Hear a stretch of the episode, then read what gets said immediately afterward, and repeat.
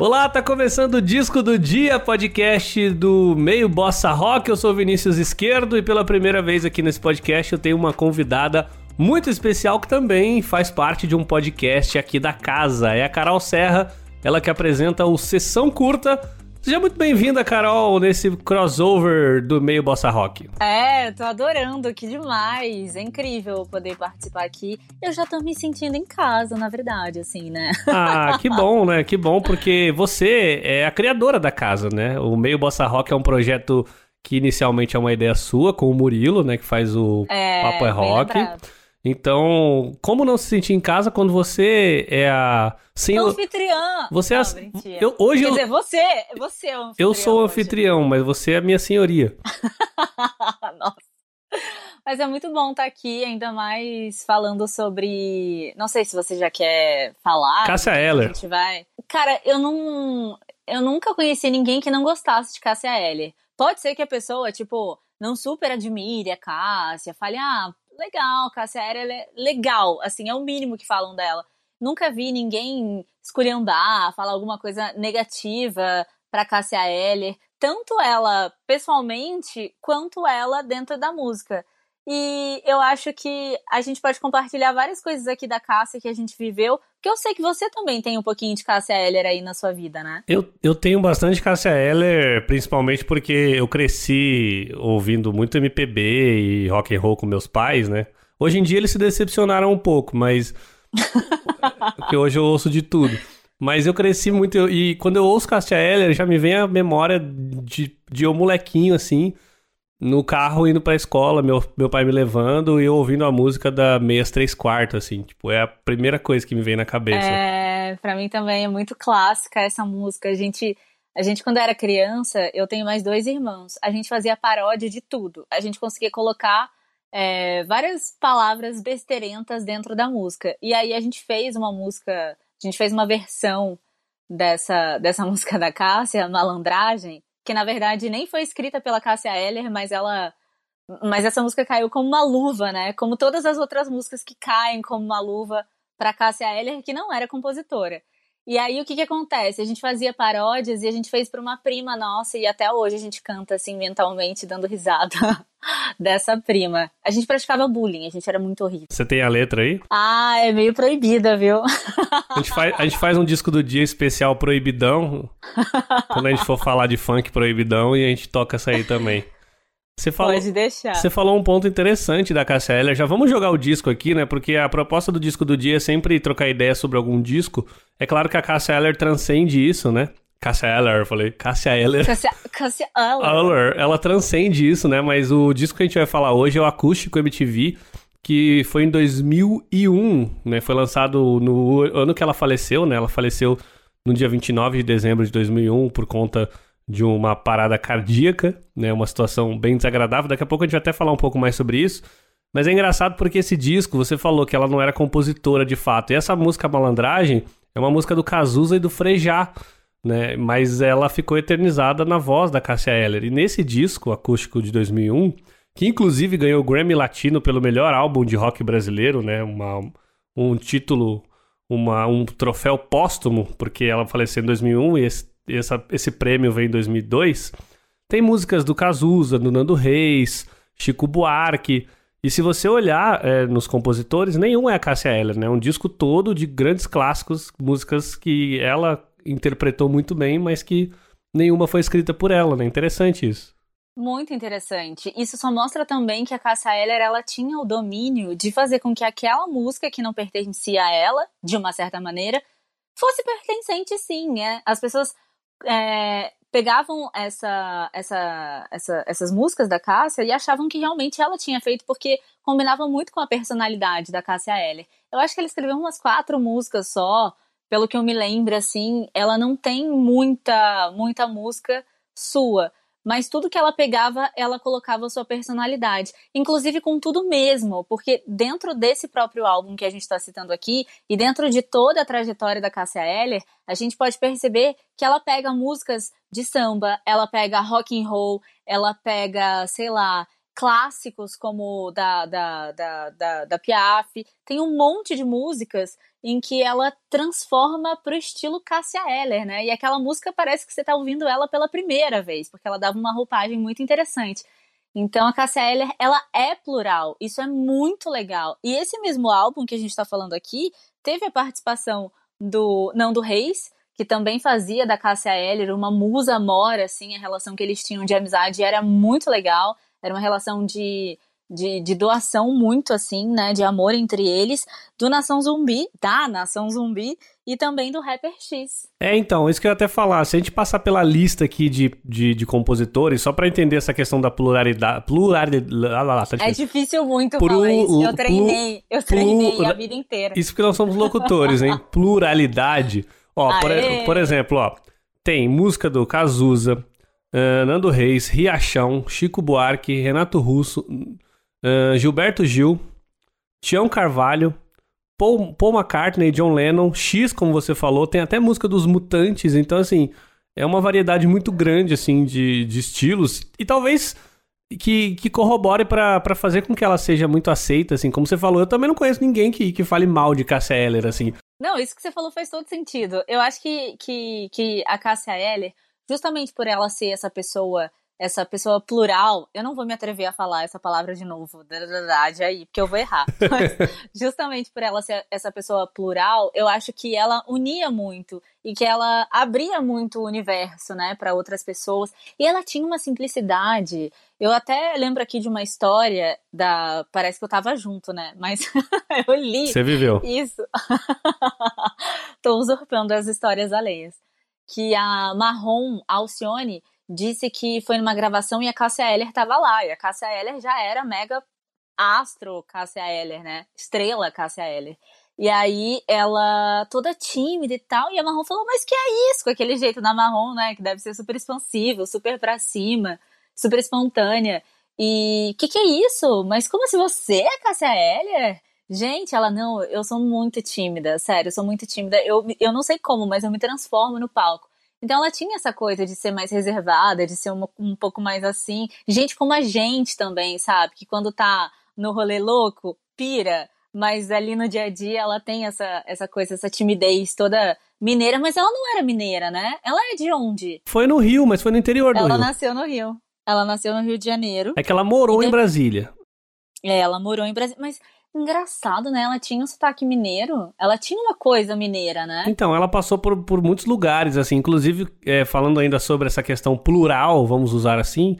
Ela já foi cantora de um grupo de forró em Brasília. Ela participou da criação do primeiro trio elétrico de Brasília. Então, assim, ela, ela, ela tinha muito. um repertório muito vasto, né? E sobre essa questão que você falou que ela era tímida.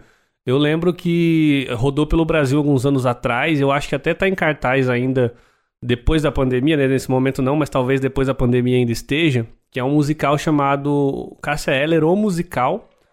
Eu vou até confirmar se ainda tá em cartaz, que é com a Tacide Campos, que faz a Cássia Eller, inclusive ela é uma atriz que é a cara da Cássia Eller, ela conseguiu incorporar todo o jeito.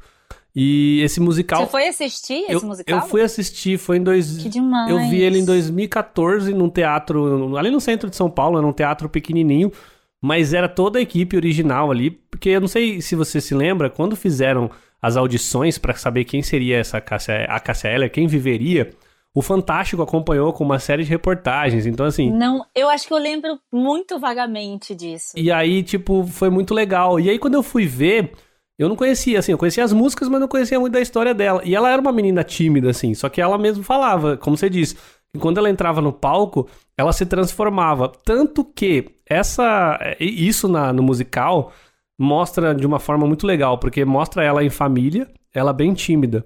E aí quando ela vai fazer um show, no musical, ela tira a blusa, tira a camisa, e aí ela fica com os seios à mostra, e aí ela coloca uma outra camiseta e começa a cantar. Então eu entendi ali como se fosse assim, é uma passagem da Cássia uhum. Eller, pessoa pra Cássia Eller cantora, tipo, olha, eu me transformei aqui, tô mostrando meus meus seios aqui pro público, e essa é a que eu sou no palco, mas a que eu sou em casa, quando eu sou com a minha família, é uma pessoa mais retraída e tímida.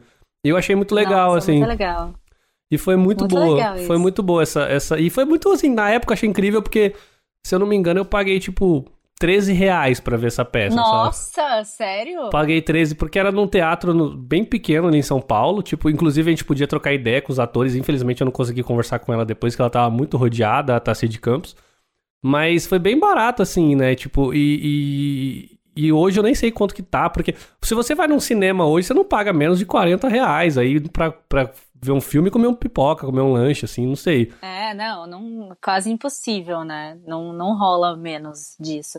Mas muito interessante. Isso foi em que ano? Isso foi, se eu não me engano, foi 2000. Esse musical começou em 2014. Eu não sei se eu fui ver isso em 2014. Tá, tudo bem, tem anos. Tem anos. Ainda assim é bem barato, né? 2015. Acho que foi 2015 ali, mas assim, é, faz cinco anos mais ou menos. Uhum. Lógico que a gente vivia numa outra época, uma questão econômica muito diferente, mas ainda assim eu achei sensacional. Ainda era uma democracia, né? É, um... faz tempo. Não, e você sabe que e você sabe que nessa época tinha muita corrupção, né? Agora não tem mais, o Brasil não tem mais corrupção. Você tem que falar que você tá sendo sarcástico. Ah, é verdade. As pessoas não vão entender. Não. Mas você sabe que para ser sarcástico, ser irônico, tem que saber usar, né? Não adianta você tem, falar. Tem, é. Você tem que ter malemolência, você tem que ter malandragem, já que a gente tá falando de Cássia Eller aqui você tem que ter malandragem. Exatamente. E falando mais desse disco, esse disco, como você falou, o Nando Reis tinha ela como uma musa. E ele foi o diretor, digamos assim, desse acústico MTV, assim. Eles ficaram, se não me engano, três semanas numa, numa fazenda no interior do Rio, ensaiando tal, para fazer tudo certinho. E aí saiu esse, esse álbum que, inclusive, é um dos mais vendidos da Cássia Eller. É, se eu não me engano, ele ele, chegou a. É que eu tenho que achar o número aqui que eu perdi agora, mas se eu não me engano, ele teve uma. Ele vendeu milhões de cópias, assim, tipo, no Brasil, assim. Foi uma coisa bem. Bem forte. Eu vou até dar uma procurada aqui. Mas o nome. Enquanto você. Falei. Não, desculpa. Não, pode fala. falar. Não, eu ia falar que enquanto você vai procurando. É assim, o, o, a lembrança, já que a gente falou um pouco de, de quando a gente era criança, né, de tempos idos e tal, uma das coisas que mais que eu mais me lembro quando, quando eu falo de Cássia Eller é desse álbum, mas também é daquela foto icônica que ela alongou os cabelos e ela tá de calcinha e, e blusa na, na, acho que foi na divulgação também de um CD. Se não me engano, é, procura também, ô Vinícius, se qual qual CD que é esse que eu me fugiu o nome aqui. Esse álbum, se eu não me engano que você tá falando, foi antes, foi de 99. Que... Isso, foi de 99. Eu tava na quinta série. Eu lembro muito bem que a gente, a gente assinava a revista Veja. E aí tinha uma parte que, fala, que, que falava de gente, né? Falava de celebridade. Eu já achei aqui, ó. O nome do álbum é Com Você, Meu Mundo Ficaria Completo. Isso, isso. E aí eu vi essa foto e falei, caramba, nossa, que diferente. Que... E as pessoas eu não achei ela diferente, eu achei diferente a forma como o texto estava falando que uma pessoa homossexual estava meio meio sensual na foto. Eu falei assim, que? Como assim? Tipo, não entendi, sabe? Aquilo para mim não fez sentido porque era Cássia Eller. E, e, e eu tenho essa lembrança. Eu achei a informação aqui. O disco do Acústico MTV teve um milhão de cópias vendidas e da discografia dela é o. É o que mais vendeu. O que mais vendeu. E como eu falei no começo, ele teve também a questão do, do melhor álbum de rock no Grammy Latino de 2002. Então, assim, foi uma premiação póstuma. E aí depois, né, quando ela morreu, teve também um outro álbum póstumo que foi o 10 de novembro. 10 de, 10 de dezembro. 10 de dezembro, 10 de dezembro perdão. que aí foi tá ali, foi um compilado de meio que uma homenagem para ela, uma homenagem póstuma. E se a gente for pensar entre a assim, entre o seu primeiro álbum e depois o dia da sua morte, a carreira da Cássia Eller foi muito curta, Vinícius. Foram cerca de 11 anos só. Assim, e olha só a revolução que ela causou, e não digo só na música, assim, só na música, na, na vida pessoal, na, na, na vida da, da, da, da militância né, LGBT, foi muito grande também, porque, mesmo sem saber, ela foi muito importante na conquista de direito dos casais LGBTQI, porque, para quem não lembra, ela era casada com a Maria Eugênia, ela teve o Chico, que hoje é o Chicão, né, músico, e a cara dela, que se fala assim, gente, é a Cássia Eller porque ele é muito parecido com ela. E aí ela sempre falou, eu, eu não sei se foi para Marie Claire que ela deu uma entrevista, foi para alguma revista em que ela tinha falado que ela queria muito que se acontecesse alguma coisa com ela, ela queria muito que a Maria Eugênia, a Eugênia, é, pudesse provar.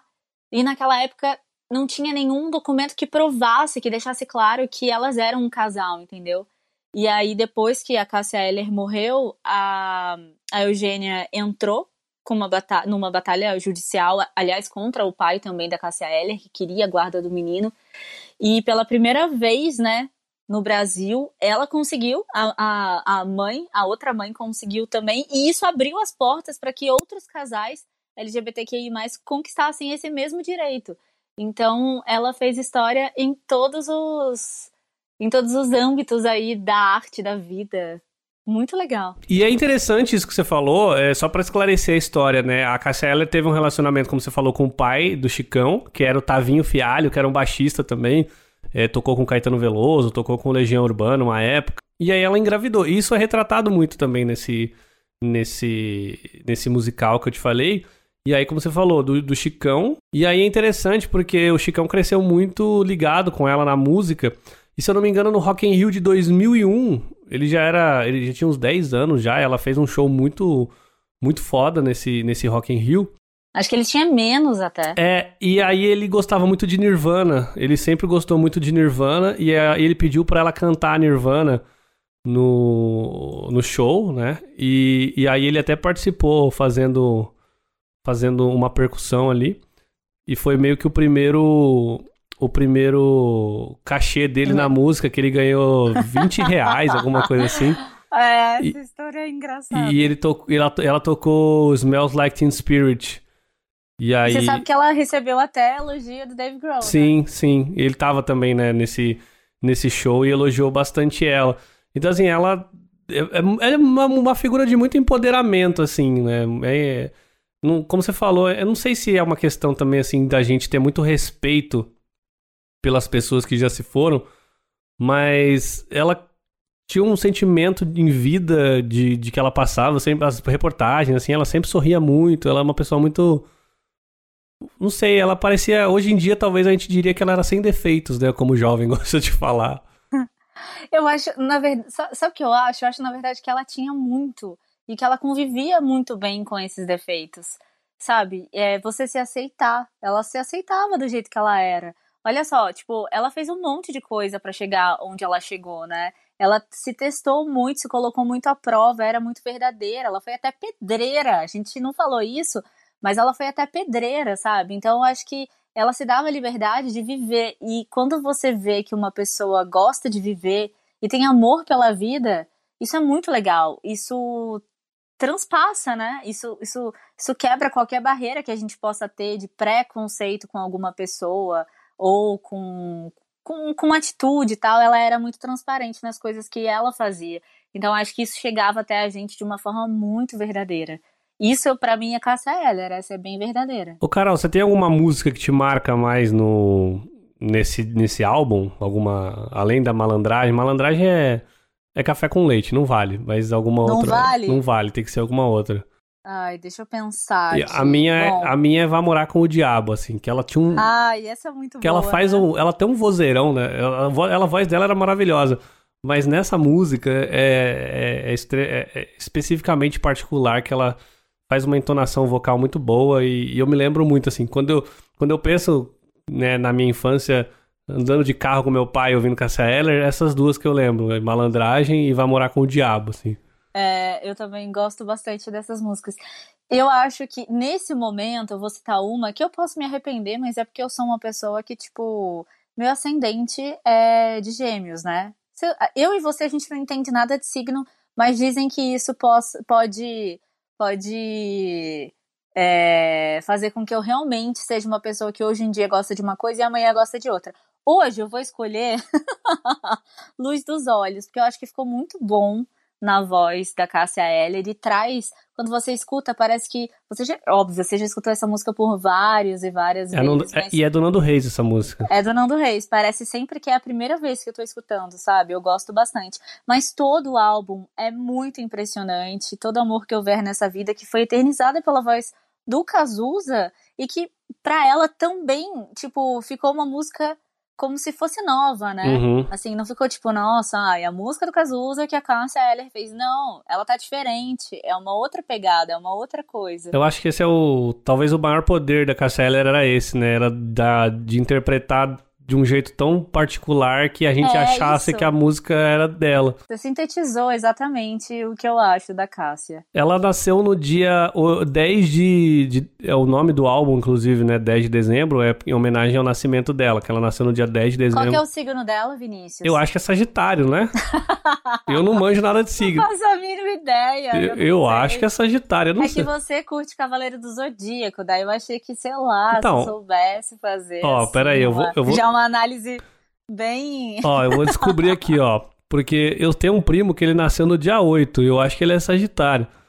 Então eu acho que, que ela deve ser Sagitário. Eu, vou- eu tô pesquisando aqui. Mas eu também não sei o que isso significa na personalidade dela. Mas se todo sagitariano. Ai, é Sagitário. É Sagitário. se todo sagitariano for uma Eller, acho que o mundo tá bem servido. Tá bom, né? Tá bom. Ô, Carol, obrigado pela participação. A gente falou bastante aqui. E eu acho que já deu pra gente trocar uma ideia sobre esse assunto, assim, sobre Cássia Eller. E eu quero que você apareça mais aqui, pelo menos de vez em quando, pra gente conversar sobre outros artistas, né? Assim, outros que você escolher também. Eu sei que você adora. É... Qual que é a banda que você adora? Eu esqueci agora. O... Nossa, eu vou deixar você pensar, peraí.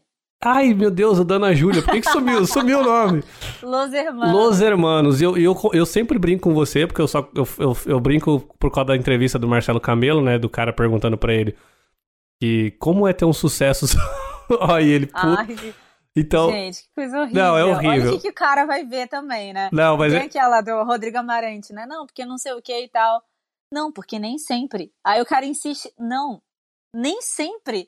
Tipo, eu, eu entendo que eles às vezes parecem ser uns caras meio aleatórios, mas a gente pode voltar. Eu posso voltar aqui e te explicar, te explanar, tintim por tintim, o que significa a carreira do Los Hermanos. Eles são muito bons. você não precisa me explicar. Você, você troca uma ideia, você explica pros ouvintes, porque o importante é passar a nossa concepção. E eu vejo que você é apaixonada por eles. Então, futuramente, vou te chamar pra trazer. Mas eu quero te explicar, Vinícius. Ah, tudo bem. Você nunca mais vai falar que Los Hermanos tem uma música só. Eu não tenho nada contra Los Hermanos. Eu, eu, é que eu adoro Ana Júlia. Eu adoro Ana Júlia. É que eu conheço só mesmo essa, assim. Eu não- nunca ouvi muito dos caras. Eu não. Talvez seja uma falha minha, até porque agora eu tô fazendo um podcast aqui sobre música, então tem que ouvir mais. Mas o objetivo desse podcast é muito esse, assim. É me tirar dessa zona de conforto musical. Então, por. A ideia é, muito essa. bom. Então, por exemplo, você falar assim, ah, vamos falar sobre esse álbum do Los Hermanos. Eu vou ouvir inteiro e a gente troca uma ideia sobre ele. Demorou, eu tô super ansiosa já, então, pro episódio 2, Fit E aproveita e Carol. deixa então o seu, né, o seu jabá aí sobre o sessão curta. Pois é. Eu também quero sair dessa zona de conforto e conhecer mais realizadores.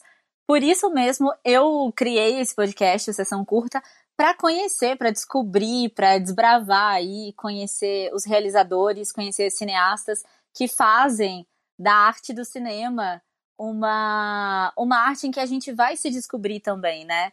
Porque a gente descobre muito pelo Brasil que é gigantesco através desses curtas. A gente se conhece, a gente conhece o outro, e assim a gente vai criando empatia, vai desenvolvendo vários sentimentos aí através do cinema.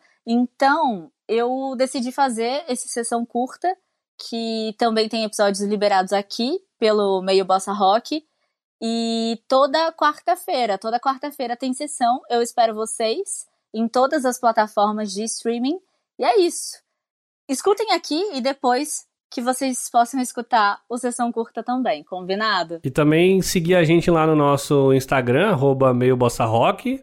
Tem o meu Instagram pessoal também, arroba Vini Esquerdo. O seu é Carolina Serra, Serra B, correto? Arroba Carolina. Eu falei Carolina Serra. Não, mas não é. É Carolina. Serra. Arroba Serra. Carolina Serra B. Por que, que você não coloca só Carolina Serra? Não, não tinha? Tem muita Carolina Serra. Você não, você não acredita, menino. Tem muita. Sério? Então é Carolina Serra B. E corram também no arroba lado esquerdo, que é o podcast, aliás, é o Instagram que eu posto algumas coisas sobre podcast lá. E fiquem ligados, né? Além do Sessão Curta, do Disco do Dia, tem também o Rock News com o Gui, né? Que sempre tem notícias sobre, sobre o mundo. E ele é tão engraçado. O Gui é gente, é demais. Sério. O Gui eu tenho que trazer o Gui aqui um dia também, porque eu tenho Tem. certeza que ele vai falar muito mal de, de Legião Urbana, porque eu sei que ele não gosta. e vai ser bem engraçado. E o Murilo também, que tem o Papo é Rock, que traz entrevistas muito legais com a galera do mundo da música, então você não pode perder o Meio Bossa Rock. É isso aí, obrigada pelo convite. Eu espero ter minimamente ter contribuído, contribuído aqui com alguma coisa, mas eu adorei. Sempre que você quiser, pode me chamar, que eu venho. Eu que agradeço e a gente se vê amanhã no trabalho. Valeu, cara. De novo, A gente trabalha- Vinícius, eu não aguento mais A gente você. trabalha junto, né? A gente, a gente faz programa de rádio junto e aí tem que gravar podcast junto. É uma coisa de louco. Beijo, Beijo, tchau. Carol. Tchau. Esse podcast é um oferecimento de Lado Esquerdo Produções, podcast e criatividade.